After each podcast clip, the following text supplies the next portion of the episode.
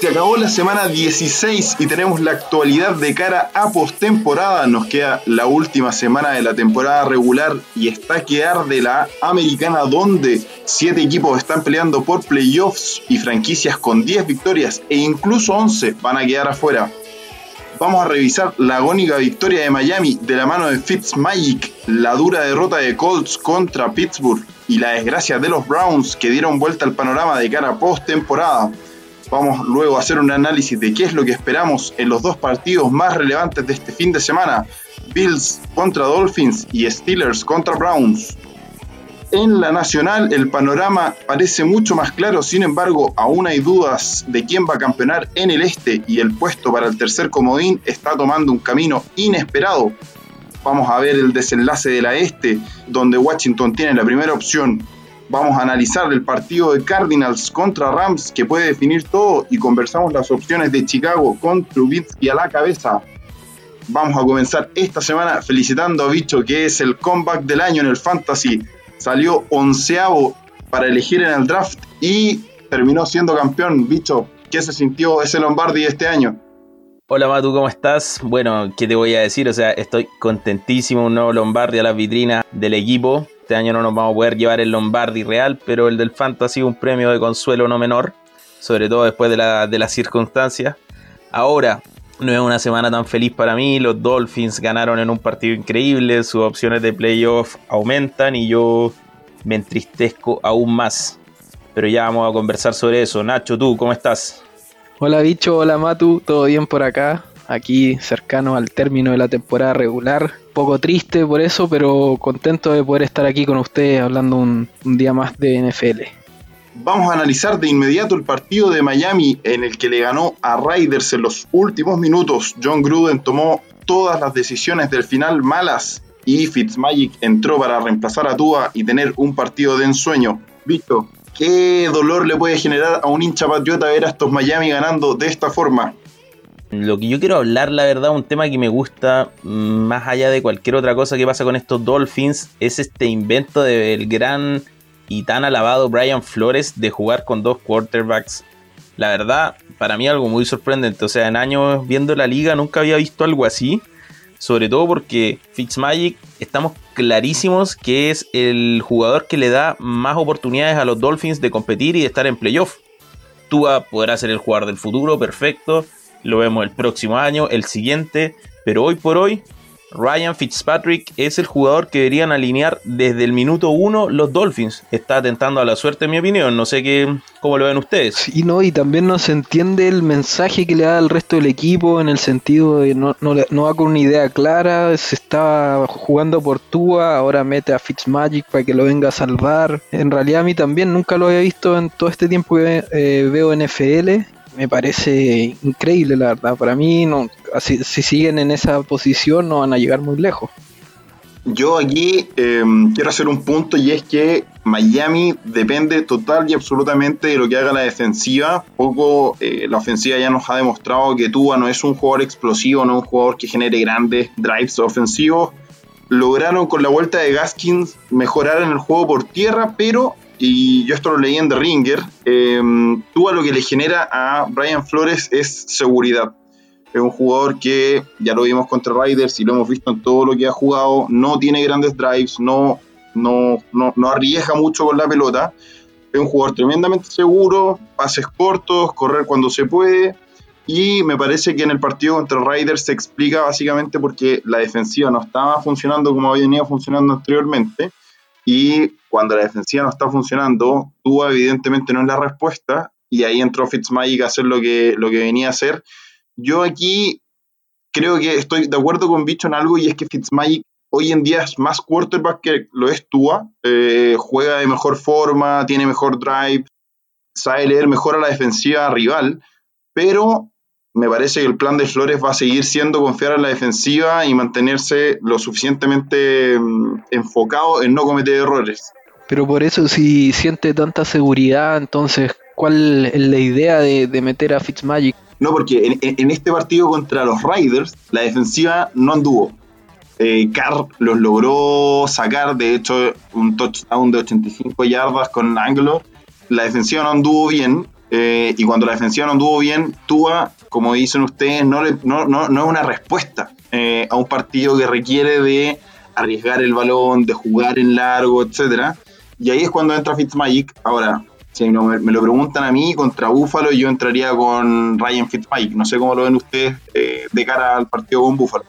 Yo estoy totalmente de acuerdo con lo que dice Nacho. O sea, ese argumento de confía mucho en la defensiva me parece cuanto menos contradictorio. O sea, si tú confías en la defensiva, eso no, no implica que tengas que descuidar tu ofensiva. Y hoy tienes un hombre que sabes que funciona, que funcionó durante gran parte en el inicio de la temporada, que en los momentos claves de esta segunda mitad de temporada te ha demostrado. Entonces, dar esa ventaja, o sea, Brian Flores yo creo que aquí está sobrecoachando, como se dice cuando se sobreentrena.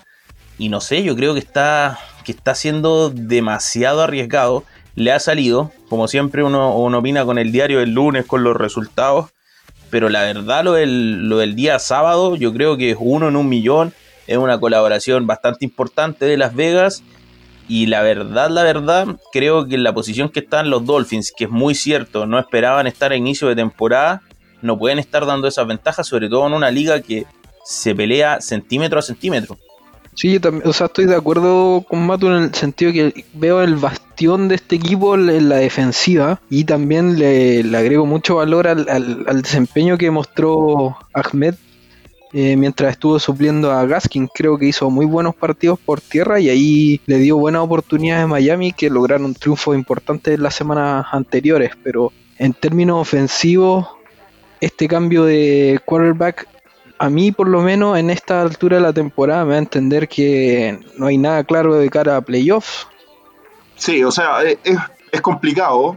Eh, además, las dos veces que entró Ryan Fitzpatrick, como dijo Bicho, eh, entró en situaciones de que Miami requería de una cuestión muy urgente, muy drástica. el caso de Raiders y el caso de Denver.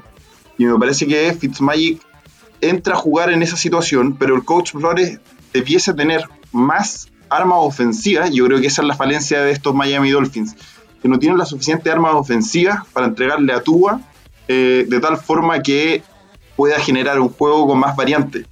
Finalmente lo que vimos contra Raiders es un juego tremendamente pobre de ofensiva de, de Dolphins. O sea, no lograron combatir nunca a una defensiva de Raiders que es tremendamente pobre. Y en la medida en que se encuentren contra la pared, Fitzpat si Fitzpatrick va a ser la respuesta en playoff, me parece que Miami Dolphins no va a llegar más allá del wildcard, eh, eso seguro. Y como dijo Bicho, yo aquí estoy totalmente de acuerdo. Este partido, al igual que el de Denver, debiesen haberlo perdido los, Miami Dolphins. Lo ganaron básicamente porque Joe Gruden tomó una serie de desaciertos en ofensiva increíbles. Sobre todo el no anotar el touchdown, dejándole un minuto a, a Miami Dolphins, más que no tuvieran tiempo fuera. Eh, me parece que este partido lo deberían haber perdido y que Miami debiese estar en una situación muchísimo más complicada de la que está hoy en día. No, y no es solamente esta semana también, ojo con Raiders, viene varias semanas atrás tomando malas decisiones, desaprovechando el tremendo corredor que tienen, corren muy poco en mi opinión, y creo que ha tomado muy malas decisiones en términos ofensivos ahí el coach Cruden. Sí, Nacho, yo creo que, bueno, no puedo decir mucho más sobre, lo, sobre las Vegas Raiders, la verdad ya es una constante, se suma a los equipos que suelen desperdiciar victorias y eso te habla y apunta directamente a tu head coach, en este caso John Gruden. El partido lo regaló completamente, es un milagro que hayan ganado los Dolphins. Ahora, también para que no, para que no sea tan hater, eh, tener 10 victorias en esta liga es complicadísimo. Lo que están haciendo los Miami Dolphins es para sacarse el sombrero, más allá del calendario, de estos problemas que estamos hablando del quarterback, es un progreso tremendo y yo creo que que es muy, muy meritorio lo que están haciendo y ojo que tienen la primera opción. De hecho, veamos los rivales de los Dolphins. ¿Quiénes tenemos ahora? Tenemos a los Colts. ¿Cómo, cómo vieron a los Colts, Nacho? ¿Tú cómo los viste, sobre todo ahí en ese partido impresionante contra, contra los Steelers que perdieron el, día domingo? Bueno, yo la verdad siempre lo he dicho en, nuestro podcast. Eh, me encanta cómo juegan los Colts. Encuentro que un equipo que juega al fútbol americano, por así decirlo, a la antigua. Me encanta el backfield que tiene, incluso pensando que se le lesionó su gran estrella Marlon Mack al inicio de la temporada. e hicieron ver muy mal a Steelers en el, inicio del partido. Bueno, y ha sido la tónica por el otro lado de Steelers en la última semana empezar en una ofensiva anémica, sin, sin, capacidad de hacer daño. A mí, por lo menos, lo que yo vi del partido me pareció un partido que puede haber sido para cualquiera de los dos. Steelers, en mi opinión, tuvo la fortuna de poder darlo vuelta, pero si no le salía ese touchdown a Deontay Johnson, y la defensiva también que le dio la oportunidad de, marcar los primeros puntos en la primera mitad, para mí lo podría haber perdido Steelers fácilmente. No es un mal equipo Colts. Yo ahí estoy de acuerdo con, Nacho. Eh, el backfield de Indianapolis diría que es de los mejores de la liga. Muy interesante Jonathan Taylor, que lo tuve en Fantasy, pero que después me decepcionó a mitad de temporada. Pero Philip Rivers me parece que no es un quarterback que te vaya a llevar a playoff. Yo ya lo vengo matando hace varias semanas. Bueno, hoy día de hecho salió a decir que podía ser el último partido de su carrera, el de este fin de semana contra Jacksonville. Ahora, si Indianapolis me dicen que se va a quedar afuera, diría que es una tremenda injusticia. Eh, cometió graves errores contra, contra Pittsburgh. Em, Big Ben volvió, eh, y eso es tremendamente relevante para los acereros. Eh, lo vimos lanzar en largo, lanzar pases tremendamente precisos, touchdown que no le veíamos viniendo en las últimas tres semanas, así que buena noticia para Pittsburgh y por el lado de Indianapolis lamentable porque quedan aquí al borde del abismo con un tremendo equipo, un tremendo head coach que ustedes ya lo han dicho es de los favoritos de False Start. Lamentablemente esta liga es, es para la élite. Par de errores en la temporada te pueden dejar fuera y me parece que Indianapolis va a sufrir esas consecuencias. Pero yo debo decir que para mí Indianapolis va a entrar a playoffs. No sé cómo ven ustedes muchachos, lo vamos a hablar más adelante de todas formas, pero por el juego que tienen, es un equipo de playoff. Ahora, ojo, ponte tú esa vuelta de que tú mencionas de Big Ben contra un equipo mejor, con una ofensiva más potente que la Colts. O sea, no te da ninguna opción para volver en un partido. O sea, un Aaron Rodgers, un Pat Mahomes, si la mitad del partido lo revelaste, eras. Sí, completamente con lo, de acuerdo con lo que dice Nacho. Ahora último, los Steelers están dando muchas ventajas. De hecho, la semana se los comenté. Yo veo bastantes similitudes con lo que pasa con, los, con los Buccaneers equipos interesantes, pero que tienen muchas desconcentraciones, perdón. Les falta mantener la consistencia durante el partido, lo cual es fundamental en esta liga. Y sobre los Colts, sí, sumarme a las palabras de ambos, me parece un equipazo. Yo a mí los he seguido prácticamente toda, toda la temporada, me gusta mucho lo que hacen, pero es verdad que, que de repente no saben cerrar los juegos Philip Rivers creo que sobra mucho la jugada. La verdad a mí no me gusta por temas de mecánica, pero sobre todo porque siento que su actitud a veces es demasiado soberbia. Lanza intercepciones cuando debe cuidar el balón, que responsabiliza a sus compañeros, a los árbitros. No me gusta la actitud que, muestra sobre el campo y, creo que el gran talón de Aquiles de este equipo. Entonces, no lo sé. Yo espero la verdad que los Colts se metan en playoffs porque me encanta. Creo que son muy, muy balanceados en, toda la, en todas las facetas del juego y me daría mucha lástima no verlos ahí en enero disputando el Lombardi o complicándole a un equipo contendiente.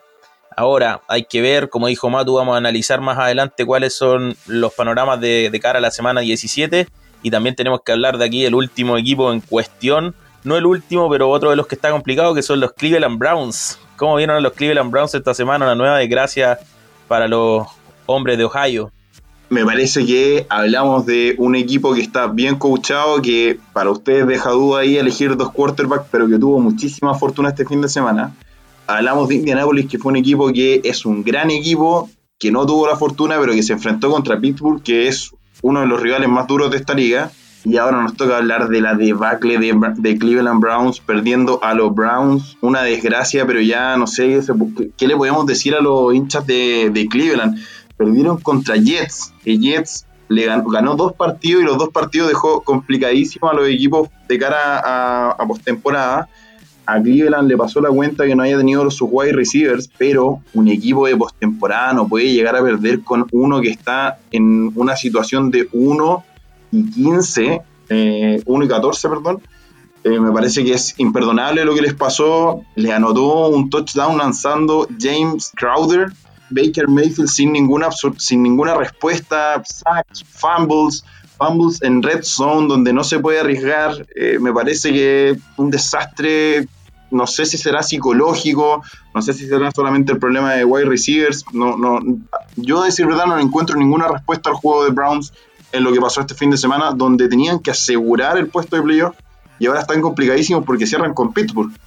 Sí, como tú bien lo dices, Matu, bueno, creo que desperdiciaron una gran oportunidad de ya asegurar su pasaje a playoffs. Browns es así, yo creo que esta temporada lo han demostrado en ciertos en ciertos pasajes son espectaculares. Eh, sí pesa mucho que no tenga ningún receptor el, quarterback titular, entonces ahí entra la, la incertidumbre, el previo a la jugada ya no es la misma lectura. Entonces yo creo que pesó muchísimo en esta derrota de Jets eh, versus Jets.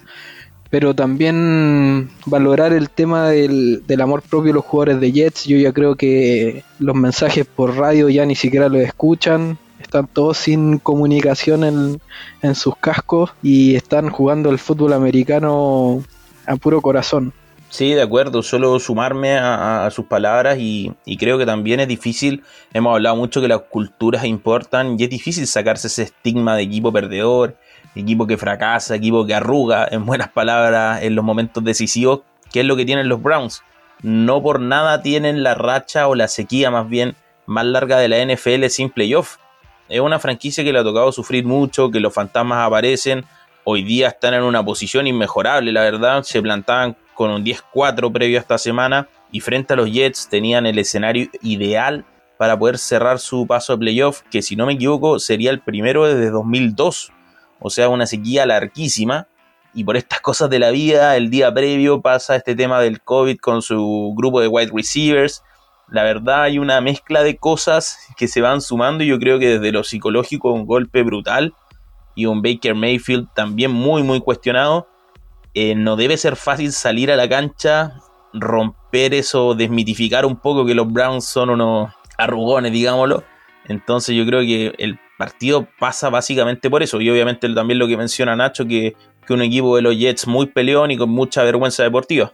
Vamos ahora con la calculadora de los playoffs, que es lo que necesita cada equipo para ingresar a la postemporada. La americana de cara a playoff el panorama es el siguiente. Voy a intentar resolverlo de la forma más sencilla, muchachos, pero no, no, lo es tanto. Si Titans le gana a Texans, ganan la FC Sur, clasifican. Si Dolphins le gana a Bills, clasifican como wild card. Ravens ganando a Bengals, asegura también. Y Browns ganando a Steelers, también aseguran. Y ahí tendríamos los tres white.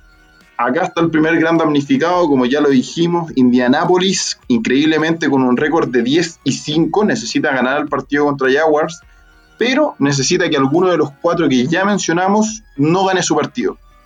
En el caso de que todos terminen con récord de 11 y 5, Indianapolis se queda fuera por la combinación de derrotas head to head contra Baltimore y Cleveland y por récord de conferencia también se nos quedaría fuera.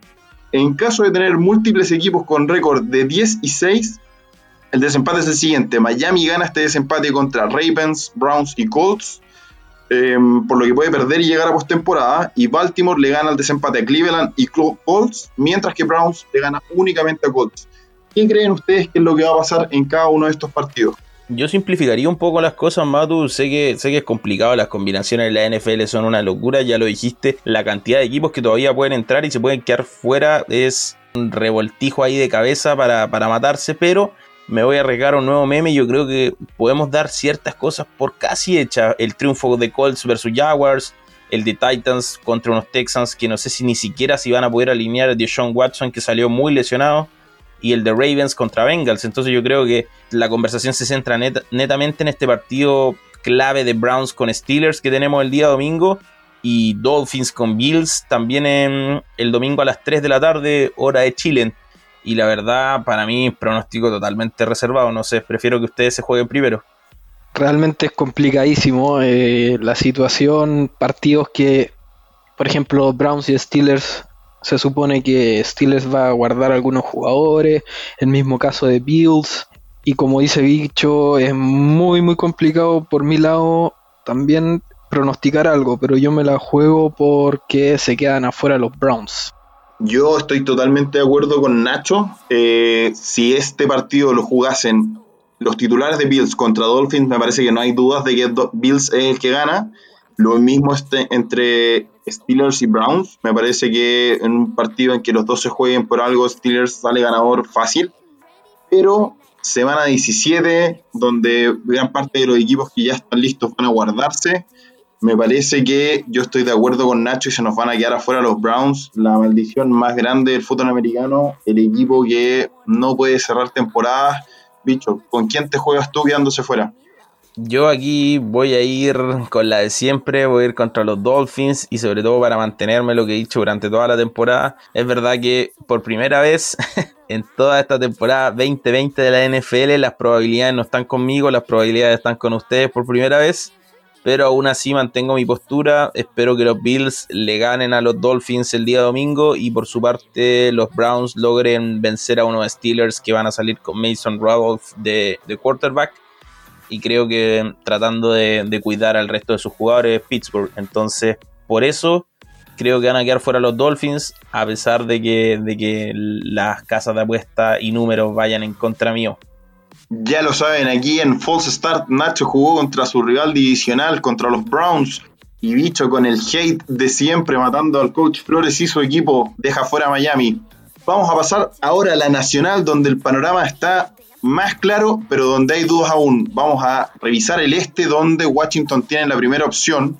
Vamos a ver cómo se finaliza la NFC Est. Muchachos, ¿qué creen ustedes que es lo que va a pasar entre Dallas y Giants en ese partido cerradísimo?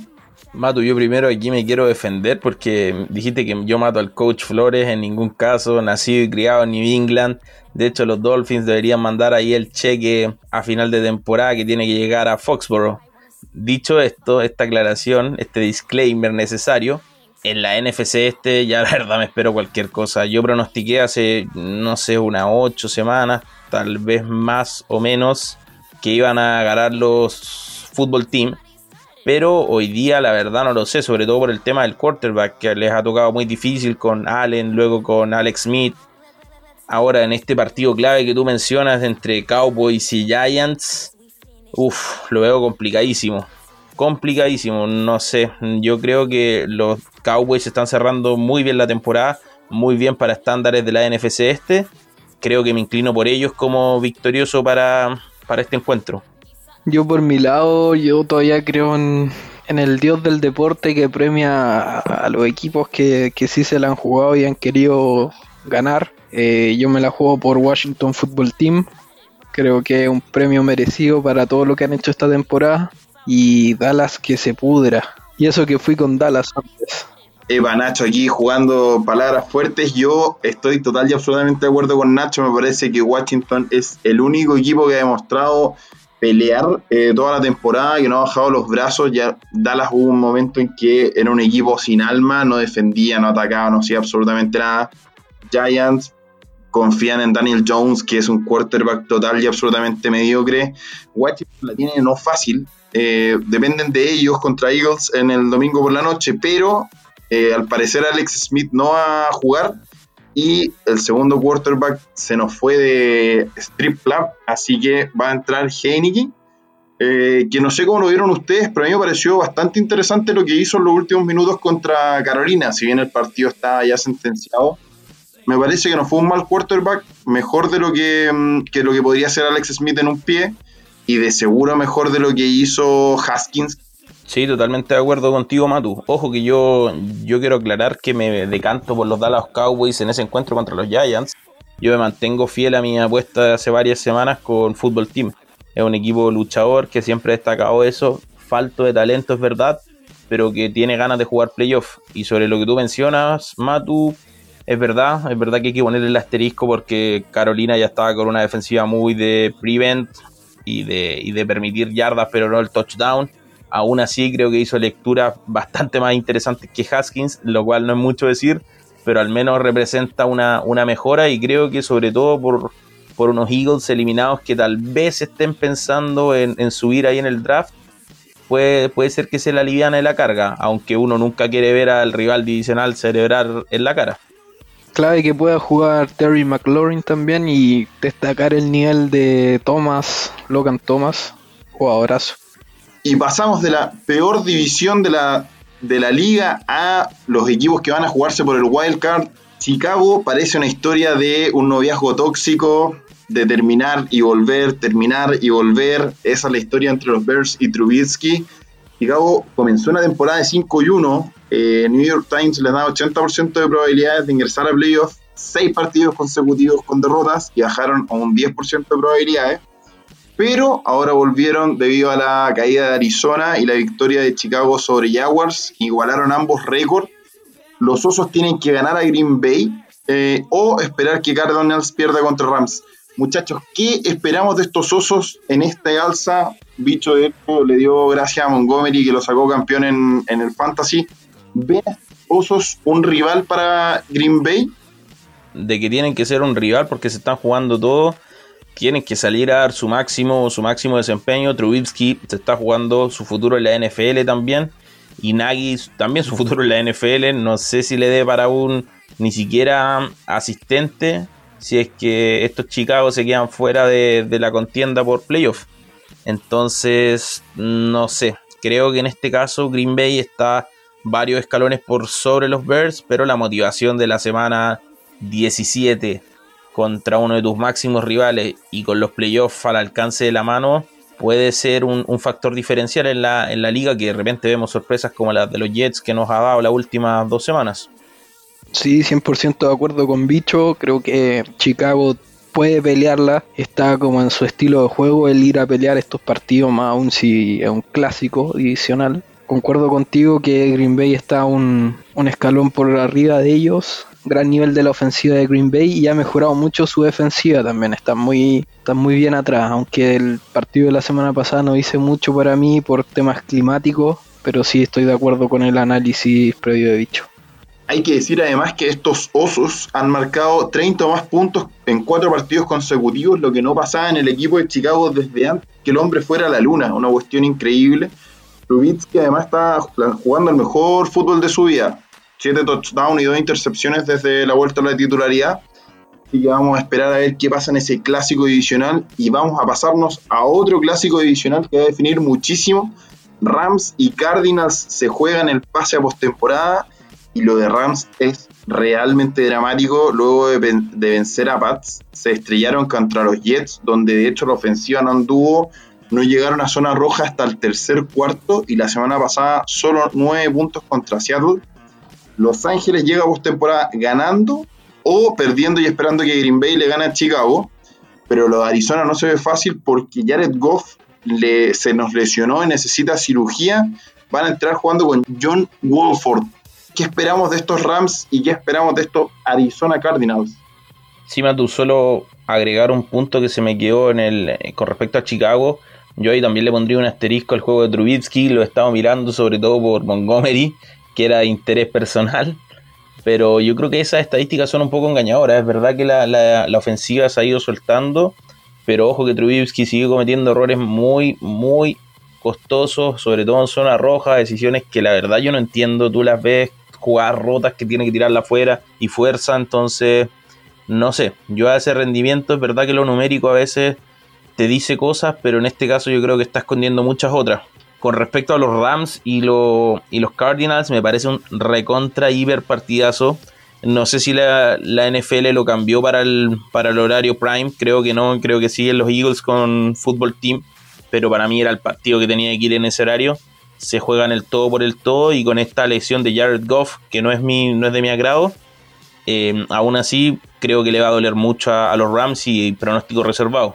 A mí lo que me impresionó un poco en la caída del juego de Rams, creo que venían haciendo las cosas súper bien, corriendo en un backfield, con un backfield súper interesante. Siempre me faltó el ataque aéreo, Creo que ahí es la gran debilidad y creo que ahora con darle la oportunidad a otra persona que no sea Goff puede ser una de las cosas o lo mejor que le puede pasar a, Los Ángeles. Por otro lado, Arizona me gusta mucho su defensiva, lo vi hace unas semanas atrás, pero tiene que ser más constante Kyler Murray.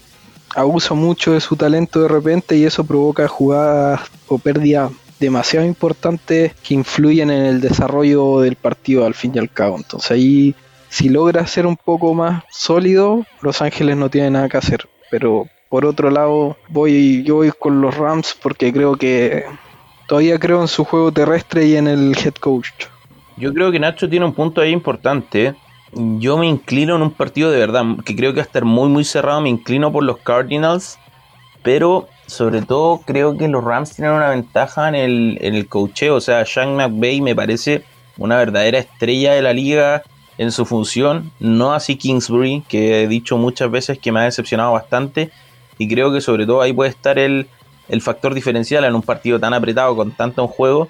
La verdad, este quarterback, eh, Wolford, no lo tengo para nada visto, para nada les mentiría, pero sí he leído que, también es una amenaza por tierra. Entonces, si el juego por tierra de, de los Rams está funcionando y este quarterback pueda generar una, una posible amenaza en el juego de carrera, ahí en esas jugadas optativas, en un, en un bootleg, puede hacer mucho daño a los Cardinals. Entonces, no sé. Creo que hay muchos muchos aspectos del juego que son bastante, un, misterio bastante grande, dado que este jugador no está mucho en el, en el mapa. Y totalmente de acuerdo. Me parece que aquí se enfrentan dos equipos eh, bastante disímiles en su forma de enfrentar la liga como ya lo dijo Bicho, a nosotros el head coach de Arizona no nos convence y lo hemos visto en la irregularidad de Arizona a lo largo de toda la temporada. Ha sido un equipo completo y absolutamente irregular, mientras que Chan McVay ha logrado logró regularidad hasta tres partidos atrás donde Jared Goff increíblemente se vino abajo. De hecho, nosotros me acuerdo que en la semana 7 alabamos el juego de Goff, eh, estaba con porcentajes de, de completos muy por sobre lo que había tenido en temporadas anteriores. Yo a decir verdad no entiendo por qué se vino abajo, eh, además en partidos en los cuales debiese haber salido victorioso fácil. El partido contra Jets fue realmente increíble, eh, que no hayan avanzado hasta zona roja, hasta entrado al tercer cuarto, me parece una cuestión increíble de una ofensiva que venía bien aceitada. Yo ahí eh, no sé si estoy con Nacho, no sé si entendí bien el argumento de Nacho, pero yo en el, juego ofensivo de Rams me parece que tienen armas tremendamente interesantes. Woods y Cook me parece que son muy, muy, muy, muy buenos receptores. El tight end también está dando el ancho. Em, así que yo espero que Woodford, por favor, que venga a darle la regularidad que necesita este equipo y que Jared Goff, cuando vuelva, si es que vuelve, vuelva con un poquito más de confianza. Venía haciéndolo bien. Eh, no sé por qué se cayó. Sí, el tema, Matu, es que ahora Cooper Cup está con COVID o está en la lista de reserva de COVID y Robert Woods no lo hemos visto. O sea, por lo menos yo lo que he visto de, los, de las participaciones que interesantes más o menos que ha tenido en la última semana siempre han sido con reversibles, corriendo desde atrás, ni siquiera atrapando un balón o un pase de Jared Goff. Eh, por otro lado, también un duelo interesante que se va a dar en este partido va a ser el de Jalen Ramsey con, de Andrew Hopkins. Va a ser un, lindo duelo ahí pegado a la línea. Sí, yo la verdad leí en Twitter esta semana, este fin de semana, una comparación muy interesante que se pronosticaba previo a esta temporada, el inicio de esta temporada 2020, que la adición de, de Andrew Hopkins a Cardinals iba a provocar que los Cardinals pasaran a ser un contendiente, iba a ser un impulsor brutal para el juego de Kyler Murray, iba a ser un salto sideral. Y por otra parte, la edición de Stephon Diggs es buena en el nombre, pero no iba a lograr que Josh Allen lograra dar este salto cuantitativo y los Bills iban a salir de playoff. y finalmente lo que se dio es totalmente al revés, o sea, el hombre que ha hecho explotar al quarterback y que ha provocado una de las sinergias más interesantes de la liga fue Diggs con Josh Allen. Y por otro lado, que es lo que nos compete en este momento, el tema, la edición de DeAndre Hopkins, que ya dije que para mí el número uno, no ha sido lo que todos esperábamos o lo que la mayoría, la verdad, pronosticaba eh, para estos Cardinals y para Kyler Murray. No sé quién será el responsable, yo creo que no hay que apuntar las miradas a una única persona, pero es verdad que queda un gusto a poco con este Kyler Murray, DeAndre Hopkins, salvo ese Hail Mary contra los Bills, pero no sé, me, pasan cosas, creo que no está siendo aprovechado del todo, sobre todo con la fortaleza, sus balones disputados de DeAndre Hopkins, que casi siempre gana. No sé cómo, cómo ven esa, esa química. Yo estoy 100% de acuerdo, creo que o sea, la dupla que la está rompiendo ahora, bueno, sin considerar las más consolidadas, por así decirlo, eh, no sé, un Davante Adams, Aaron Rodgers, creo que la dupla de Josh Allen con Stephon Diggs la están rompiendo pero mal. O sea, Steelers lo, lo hicieron pedazo. No solamente ese partido, el fin de semana pasado también. Stephon Dix está jugando un nivel impresionante. El touchdown que hace lo van a taclear tres jugadores y sale como, no sé, por arte de magia y consigue anotar. Entonces es súper interesante. Y por otro lado, eh, de Andre Hopkins creo que ha demostrado buenas cosas, pero sí también veo que su producción o lo que él puede aportar al equipo se ve un poco mermada también por el estilo de juego de Kyler Murray, que le encanta salir ahí de la bolsa, buscar el primero y diez el mismo. Algunas veces no sé si es tan necesario en, algunos pasajes del partido. Yo aquí estoy de acuerdo con Bicho en que no hay que apuntar solo a una persona, no hay un único responsable, pero me parece que eh, aquí sí hay que ver en una forma global en la diferencia que genera Sean McDermott eh, al coachar a los Bills, uno ve una forma de juego, un estilo de juego, el quarterback se va adecuando a ese estilo de juego, mientras que en el caso de Arizona me parece que Taylor Murray, no sé si quizás sea especular, pero em, juega a la forma en la que quiere jugar. Como dijo Nacho, se arriesga en situaciones en las que no tiene que arriesgar, es muy talentoso y abusa de su talento, pero ya lo hemos visto en esta liga que todos los jugadores que terminan por abusar de su talento, que son tremendamente talentosos, pero que no son disciplinados, terminan por pasarle la cuenta y llegan las lesiones, llegan temporadas en las cuales no logran lo que tenían que lograr. Le llevaron a Nuke, que es, según Bicho y según gran parte de la liga, el mejor wide receiver y no le ha logrado tomar, no ha logrado dar ese salto de calidad. Me parece que tiene relación con eso con que por un lado hay un estilo de juego definido, claro, eh, que se sigue desarrollando, mientras que en Arizona Cardinals, como ya lo dije, es una cuestión, es un desorden completo. Eh, no sabemos a qué juegan realmente, no sabemos cuál es el desarrollo que se está esperando, hacia dónde apuntan. Entonces, a mí me parece que en la medida que tengáis un buen head coach, vaya a lograr desarrollar bien un quarterback, eh, que de hecho es la esperanza que yo tengo con tú en Miami, porque Brian Flores me parece un buen head coach y cuando uno tiene un mal head coach, como por ejemplo con Adam Gase, terminas finalmente votando ciertos eh, talentos como los quarterbacks que ha tenido Gase. No digo que sea el caso, pero en la medida en que no tengo un, camino ordenado los Arizona Cardinals, me parece que Kyle Murray se va a seguir perdiendo en, en ese cúmulo de desórdenes. Ahora, ojo también que no sé, yo también le asocio un poco al, abuso de Kyler Murray, pues además tiene ese talento y la capacidad de correr harto, pero también el backfield de Arizona es muy, muy precario. Anda por ahí con el de Pittsburgh. Sí, o sea, bueno, varias cosas. Me da risa aquí Matu siempre peleando y llevando su caballito de batalla a Brian Flores a todas las discusiones. y por otro lado, me parece, bueno, discrepo contigo Nacho, yo creo que el backfield de Arizona tiene nombres bastante buenos, que no hayan rendido como se esperaba esta temporada, algo distinto, pero Chase Edmonds está siendo un corredor muy efectivo, perdón, muy eficiente. Kenyan Drake es verdad que no, no está haciendo lo que se esperaba, pero venía con una muy buena aportación del año pasado, entonces no lo sé. Me gusta el punto que planteó Matu con respecto a, a, coachear, tal vez no, no enfocándolo tanto en Kingsbury, en el head coach, sino que yo lo miro desde afuera un poco y pienso que Kyler Murray es mucho menos moldeable que Josh Allen desde su estatus. ¿Qué quiero decir con esto? Que Josh Allen, si viene una primera selección, no es una superestrella desde su estatus como si lo es Kyler Murray, un tipo que fue drafteado en el top 10 de la MLB, que después llega a la NFL con unas luces pero impresionantes.